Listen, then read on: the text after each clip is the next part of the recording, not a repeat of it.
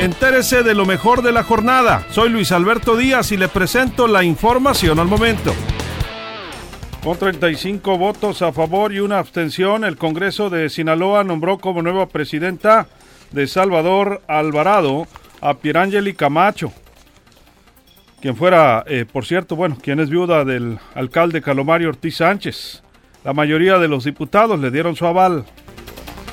Seguiré el ejemplo de mi esposo y cumpliré sus compromisos, asegura Pierangeli Camacho, nueva presidenta de Salvador Alvarado. El Instituto Sinaloense de las Mujeres confirma que será en noviembre. En noviembre se definirá cuando el gobierno federal eh, determine si mantiene o no la alerta de género. Para Sinaloa confirma Laura González. Siempre sí, no se va de la política Manuel Cloutier, busca ser candidato ciudadano a la gubernatura. Al menos así lo expresó en una impugnación ante el Tribunal Electoral para pedir eh, un eh, plazo mayor eh, en el periodo para recabar el apoyo ciudadano en caso de buscar la candidatura. Declaran a Tacuichamona como área natural protegida. Se trata de la sierra de Culiacán, Cozalá y Elota. No habrá marcha atrás. En una semana inician las multas por uso de popotes y bolsas de plástico. El 21 de octubre entra en vigor la nueva ley antiplásticos, confirmó el titular de la CEDESU, Carlos Gandarilla.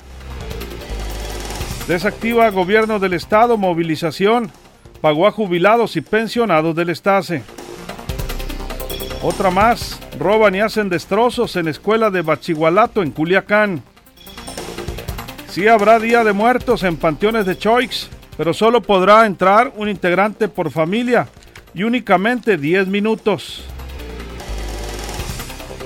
Se desmarca el director de Didesol en AOME, Marco Vinicio Contreras, de las encuestas que se aplican a padres de beneficiarios de beca, en donde preguntan si apoyan o no a Manuel Chadman, el alcalde, eh, en proyectos futuros de política.